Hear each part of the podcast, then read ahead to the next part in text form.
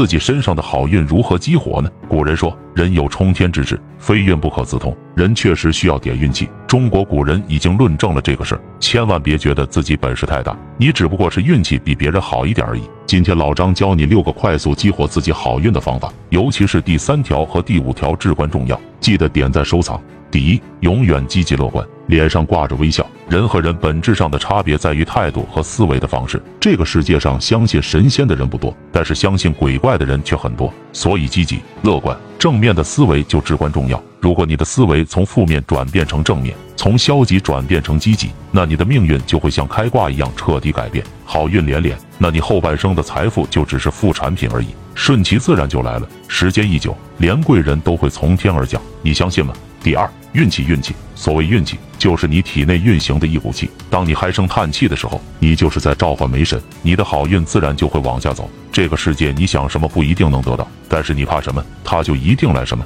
所以要切记，绝对不可以唉声叹气，因为当你唉声叹气的时候，好运就会离你而去，霉运就会接踵而来。信不信由你。第三，耳朵不听是非，嘴里不说是非，来说是非者就是是非人。洋人善即是善，洋人恶即是恶。要想激活好运，你就要多积口德，不能道人长短，恶语重伤。就连不该听的、不该看的，你都不能听、不能看。天天看恐怖片，你一定会做噩梦。接着就是厄运，就叫非圣贤。听无事，必聪明；坏心智，听懂的点赞。